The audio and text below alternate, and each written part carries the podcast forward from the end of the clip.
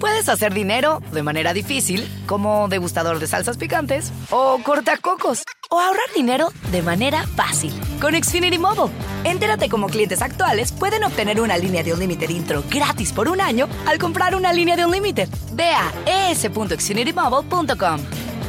Oferta de línea o límite gratis termina el 21 de marzo. Aplican restricciones. Xfinity Mobile requiere Xfinity Internet. Velocidades reducidas tras 20 GB de uso por línea. El límite de datos puede variar.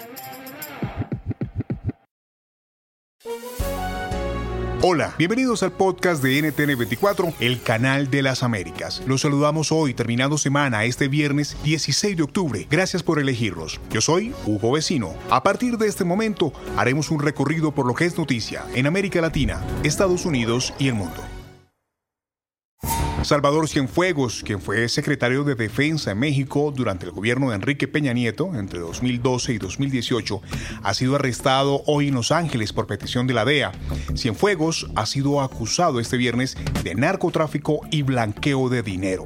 El episodio de hoy recuerda al de Genaro García Luna, quien fue secretario de Seguridad Pública de México durante el gobierno de Felipe Calderón entre 2006 y 2012. García Luna fue arrestado el año pasado en Dallas, Texas, después de que el gobierno de Estados Unidos lo acusó de recibir sobornos millonarios del cartel de Sinaloa. Hablamos con el periodista mexicano en Washington, José López Zamorano.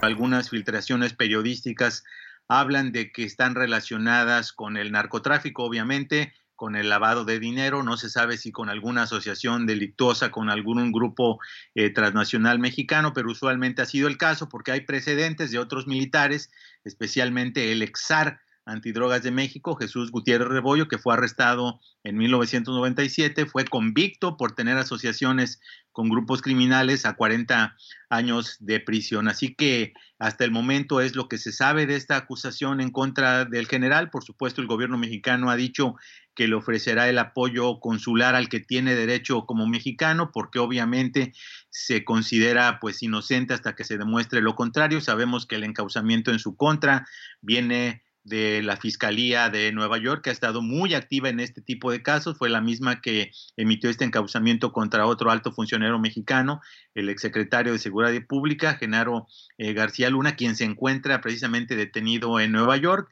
Así que por el momento será una audiencia de instrucción inicial, después habrá una presentación eh, de cargos y obviamente pues esto arroja, arroja luz al hecho de que él fue jefe militar durante el sexenio del presidente Peña Nieto. No sabemos si los cargos que le van a imputar corresponden a su actuación durante ese periodo o si fue antes cuando estuvo asignado a alguna zona militar, pero definitivamente el que un alto militar de ese rango sea detenido evidentemente va a agitar muchas aguas en México por la importancia que tuvo este general en la vida en la vida mexicana. Todas las misiones de observación internacional ya están presentes en el país, por lo tanto estamos con todo listo, con todo preparado para encaminarnos hacia la jornada electoral limpia, transparente que exige la democracia y que requiere el país. Es la voz de Salvador Romero, nuevo jefe del Tribunal Electoral de Bolivia, quien promete imparcialidad política y transparencia en el conteo de votos para las elecciones presidenciales de este domingo 18 de octubre. Las autoridades electorales confirmaron que cuatro misiones de observación internacional supervisarán los comicios, la Unión Europea, la OEA, el Centro Carter y la Unión Interamericana de Organismos Electorales. Son 7 millones de ciudadanos habilitados para acudir a las urnas y este año hay especial atención en los más de 300.000 votantes que lo harán desde el exterior. Expertos apuntan que este voto será decisivo y que podría favorecer principalmente al partido del expresidente Evo Morales. La pregunta es, ¿logrará Morales volver al poder representado por el candidato Luis Arce? El diario New York Post publicó esta semana información no verificada sobre supuestos vínculos entre el candidato Joe Biden y una compañía ucraniana del sector energético donde trabaja su hijo Hunter Biden. Según el reportaje, la compañía Burisma pidió al hijo de Biden consejos sobre las formas en que podría usar su influencia en el gobierno de Estados Unidos para beneficiar a la empresa.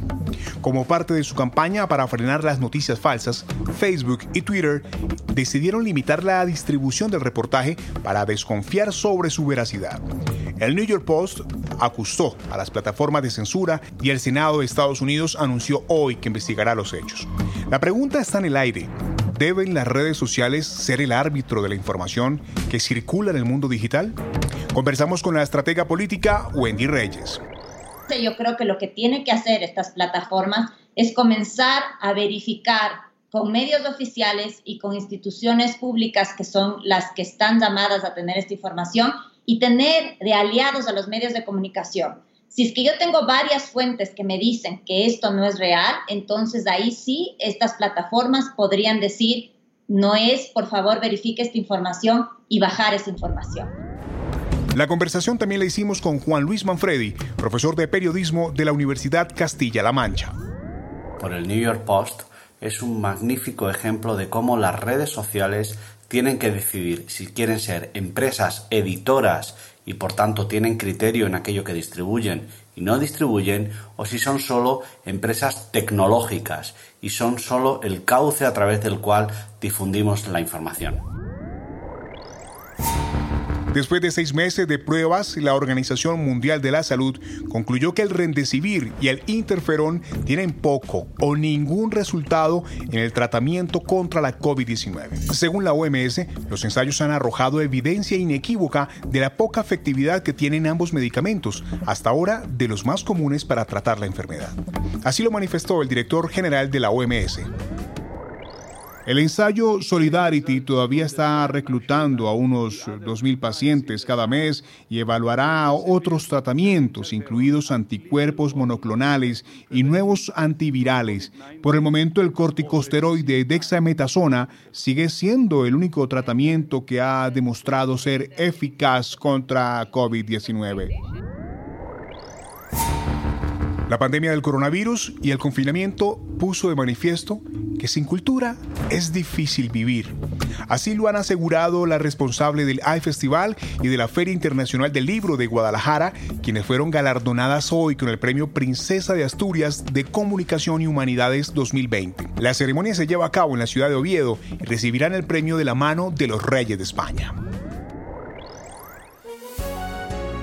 Si te gustó este podcast, puedes buscar más de nuestro contenido en nuestra página web www.ntn24.com. En NTN24 tenemos una red de corresponsales en las Américas que nos permite tener acceso de primera mano a toda la información y hacer análisis sobre los eventos más importantes de la región. Ha sido un placer estar con ustedes. Yo soy Hugo Vecino.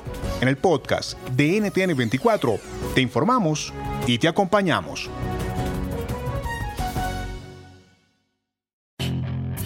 Hacer dinero de manera difícil, como degustador de salsas picantes, o cortacocos, o ahorrar dinero de manera fácil con Xfinity Mobile.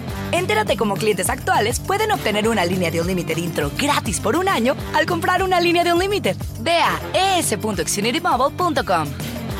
Oferta de línea o límite gratis termina el 21 de marzo. Aplican restricciones. Xfinity Mobile requiere Xfinity Internet. Velocidades reducidas tras 20 GB de uso por línea. El límite de datos puede variar.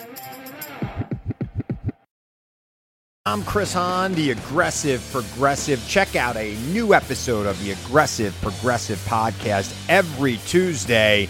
You know, the election is heating up just as the year is winding down. Stick with me. I'll tell you the truth as I see it. Download the Aggressive Progressive on Pandora or wherever you get your podcasts.